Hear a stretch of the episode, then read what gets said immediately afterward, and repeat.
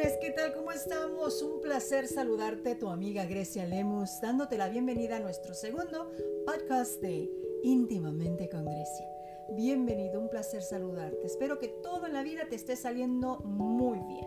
Así que tenemos nuestra segunda cartita, nota, mensaje que me mandan a través de mi mensajero de Facebook. Te invito a que lo hagas tú también, a que me cuentes, te desahogues mandes algún saludo, algún mensaje, con mucho gusto, créeme si tú estás acá en California o en cualquier otro estado, quieres mandarlo a México, cuando subamos ese podcast en las redes sociales, en todas mis plataformas, donde quiera que esté esa persona, te aseguro que lo va a escuchar, ¿ok? Así que anímate, ¿eh? Tengo una cartita aquí, una nota, un mensaje de una chica que le vamos a poner por nombre María y dice, Hola Grecia, me reservaré el nombre. Llamarme María si gustas. Me gusta mucho ese nombre y no sé ni por qué, pero me encanta. Bueno, me da mucho gusto que al fin te animaste a hacer tu podcast. Ojalá tengas mucho éxito y como yo, haya mujeres que se animen a mínimo desahogarse un poco. Extraño mucho noches de amor. Me gustaba escucharte cómo aconsejabas a las personas que te llamaban espero que me des un consejo, solo necesito desahogarme, pero si me dices algo que me ayuda a salir de esto que yo le llamo depre, créeme que lo aceptaré. No sé ni cómo comenzar esto que siento. Te cuento. Mi esposo llegó a casa triste, deprimido y con el ánimo por el suelo. Algo familiar le pasaba que yo intenté animarlo y me puse a ayudarle un poco mientras él trabajaba en el garaje. Andábamos bien, se le miraba contento, nos reíamos y pensé que quizá estaba logrando mi propósito de sacarlo de su tristeza. Casi no nos vemos mucho, ya que él trabaja fuera y regresa a casa el fin de semana. Así que para mí los sábados y domingos son los días en los que me esmero demasiado en atenderlo, en estar pendiente de él. Así que dadas las circunstancias, el sexo es solamente el fin de semana, cuando me gustaría tener más tiempo íntimo con él y disfrutar más como pareja pero no se puede a veces por su trabajo, así que mientras le ayudaba, hicimos planes de salir a atender unos asuntos juntos. Eso con la intención de pasar más tiempo con él. Ya de regreso en casa, subí a la recámara con intenciones de refrescarme, ponerme bonita para él con intenciones de seducirlo.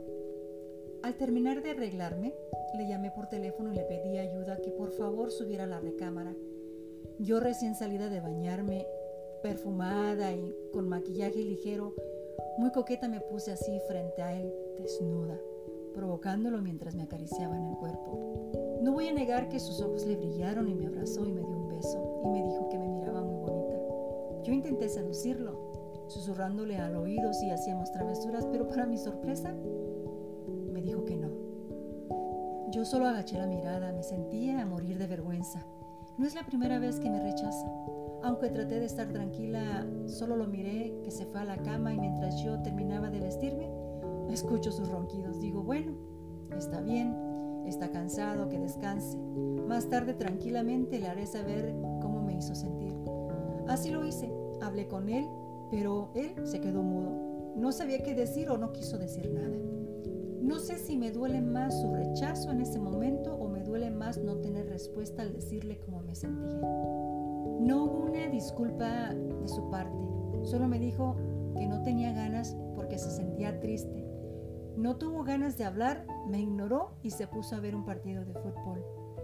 No aguanté más y con toda la intención de alertarlo le dije, le hice saber que muchas veces yo estoy cansada y vivo en depresión y sin embargo hago siempre un esfuerzo de cumplirle como su mujer para que él no busque fuera de casa satisfacer sus necesidades que si me engaña será por otras razones, pero no porque no encuentre en mí a la mujer que siempre está allí para satisfacerlo y atenderlo. Le tengo la casa limpia, siempre hay comida caliente y busco siempre en nuestra recámara complacerlo. Se lo recordé y sin miedo y bien segura le dije que sería la última vez.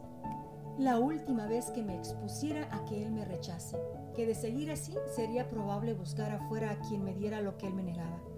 Ahora que pienso todo, me doy cuenta que siempre soy yo la que toma la iniciativa, que si no fuera por mi insistencia, no sé si él realmente me buscara. Ahora me estoy sintiendo insegura de su amor y realmente me pregunto si me desea. Aunque después de todo esto, con el paso de los días me ofreció una disculpa y me jura que me ama y que a mi lado es feliz y que me desea. Pero que debo comprender lo que su trabajo es duro y aunque me ame y desee estar conmigo, que en esos momentos lo único que piensa es encerrar los ojos y dormir. Yo no entiendo mucho de los hombres porque no tengo mucha experiencia y no comprendo esa mentalidad, pero bueno, a veces me pregunto y, y pienso que si estoy exagerando, ¿qué hago? ¿Es solo mi inseguridad y mi autoestima que la siento por el suelo la que me hace sentir así? Estaré pendiente para escucharte, Grecia. Muchísimas gracias por leerme. Que estés bien y que Dios te bendiga. Ay, María. Corazón, relájate. Dices que llegó de trabajar y todavía se puso a trabajar en el garaje y, andaba en un momento familiar que lo tenía él con el ánimo por el suelo también. Quizá cada vez que lo buscas es cuando viene cansado y lo que él te está diciendo es que lo único que quiere es descansar. ¿Por qué no lo intentas buscarlo cuando él haya descansado, cuando él haya logrado desintoxicar su cuerpo y alejar un poquito su mente del trabajo, de, de, los problemas que pueda tener él allá afuera? Mira, te voy a contar, ¿eh? Yo, como mujer, creo que soy un poquito como tu marido Trabajo 14 horas y todavía no salgo de trabajar. Y lo único que quiero es llegar a casa,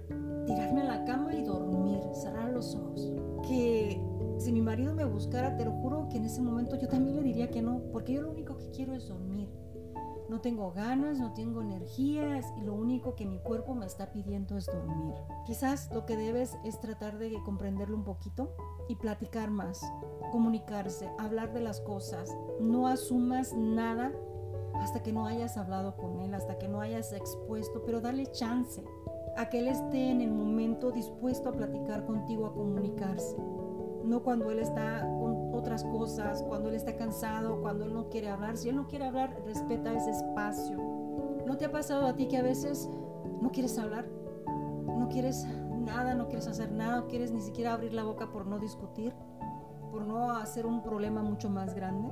Muchas veces nosotras las mujeres tendemos a tomar las cosas muy personales, a no filtrar también las cosas y decir lo que se nos viene y tenemos que calmarnos un poquito. Debemos meditar primero y esperar a poder platicar con la otra persona para podernos poner en su lugar. Así que relájate. Yo creo que lo que debes de hacer en este momento es trabajar en ti. Estoy mirando y leyendo que es un problema de autoestima de seguridad tuya.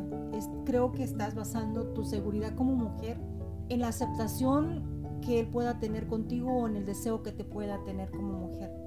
Así que levanta ese ánimo, esa autoestima, esa seguridad como mujer. Recuerda que tú vales muchísimo, que eres lo suficientemente valiosa y mujer como para satisfacer a tu esposo y a cualquier otro que tú puedas y quieras tener en tu vida. No permitas que una circunstancia como esta mine en tu valor como mujer y en tu seguridad y en tu integridad.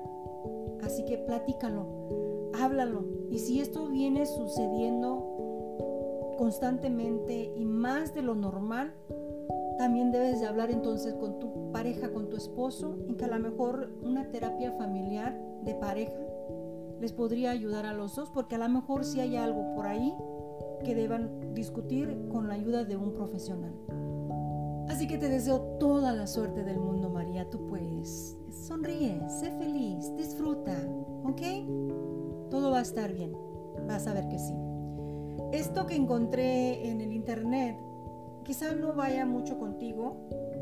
Pero yo sé que hay muchas mujeres que a lo mejor van a necesitar escuchar este relato, este pensamiento, esta reflexión y esto es para ustedes, ¿ok? Así que, mujeres, si suma a tu vida, si comparten sueños, si te deja ser independiente y te ama, adelante.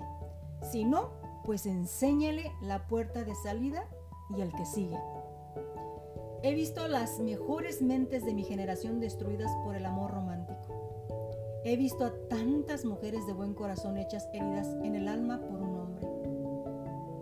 He visto a las mujeres más trabajadoras derramando lágrimas por alguien que no las merece. He visto a las mujeres más preparadas paradas en la sombra de su pareja. He visto tantas mujeres preciosas de carácter, exitosas y trabajadoras, con sus sueños, proyectos o carreras frenadas por la palabra de un esposo o novio. He visto jovencitas sobresalientes en sus estudios y con un futuro prometedor, pero suplicándole que vuelva a un niño ingenuo e inmaduro. He visto a las universitarias con las mejores calificaciones de rodillas ante un pobre patán con el ego hasta las nubes, tantas y tantas dando cátedras de talento en un salón de clases, pero la persona que tienen a su lado, más que multiplicar, su genialidad le resta luz. He visto chicas por plazas, calles y bares cantando por horas, siendo felices a carcajadas o practicando de forma impresionante algún deporte, pero al llegar a casa nunca mencionan ni una sola palabra de lo que les apasiona hacer. Callan y se encierran en su habitación. Se quitan el uniforme y parece que también la mejor versión de su persona parecen otras personas, pero ya sin magia, buen humor o pasión por la vida. He visto a preciosas mujeres maduras en el supermercado a las órdenes del hombre que las acompañaba. Con una actitud tan sumisa y servil, las he mirado con un vacío en los ojos y fastidio en la mirada. Caminan como si les pesara la rutina, como si todo fuera actuado y estuvieran cansadas de ese papel. Pareciera que piden permiso por cada paso y necesitan la aprobación de su compañero para adquirir producto por producto. He visto mujeres de distintas edades, de distintas formas de pensar y carácter, prisioneras en una jaula de oro, sacrificando su felicidad a costa de sus parejas, olvidándose de visitar a sus padres, dejando en el pasado a sus amistades de toda la vida, dejando empolvando sus mejores zapatos y sus vestidos más sensuales, dejar de visitar salones de belleza o bibliotecas, todo para no molestar o incomodar al hombre que vive con ellas. He visto que las mujeres de mi generación les arrancan sus alas, les prohíben soñar, sus proyectos siempre quedan postergados para después, de sus metas nunca más se vuelve a hablar, sus fantasías quedan reprimidas, la intimidad se vuelve algo frío y mecánico, no tienen permiso de modificar sus planes, de lucir hermosas para sí mismas, se niegan a tantas cosas para no despertar la duda de la persona que supuestamente ha jurado amarlas, respetarlas y apoyarlas. ¿En qué momento el compartir una vida se convirtió en una pesadilla y en un contrato de por vida? Mi niña, que la idea de compartir tus sueños con alguien más o de formar una familia y un hogar no te haga caer en las manos equivocadas que lo bonito que se siente pensar en despertar en los brazos de alguien no te permita abrirle las puertas de tu casa y de tu corazón a una persona mediocre. Tú puedes, tú vales mucho. Cúmplete a ti, preciosa. Esto lo escribió Héctor Verumen y le doy el crédito para no meterme en problemas de copyrights. Espero que te guste, que reflexiones y que tú misma te pongas en el lugar que tú te mereces. Elévate, sonríe, cuídate, ámate, respétate y cuídate como jamás nadie te va a cuidar. Que Dios te bendiga, muchísimas gracias y hasta la próxima de íntimamente con Grecia.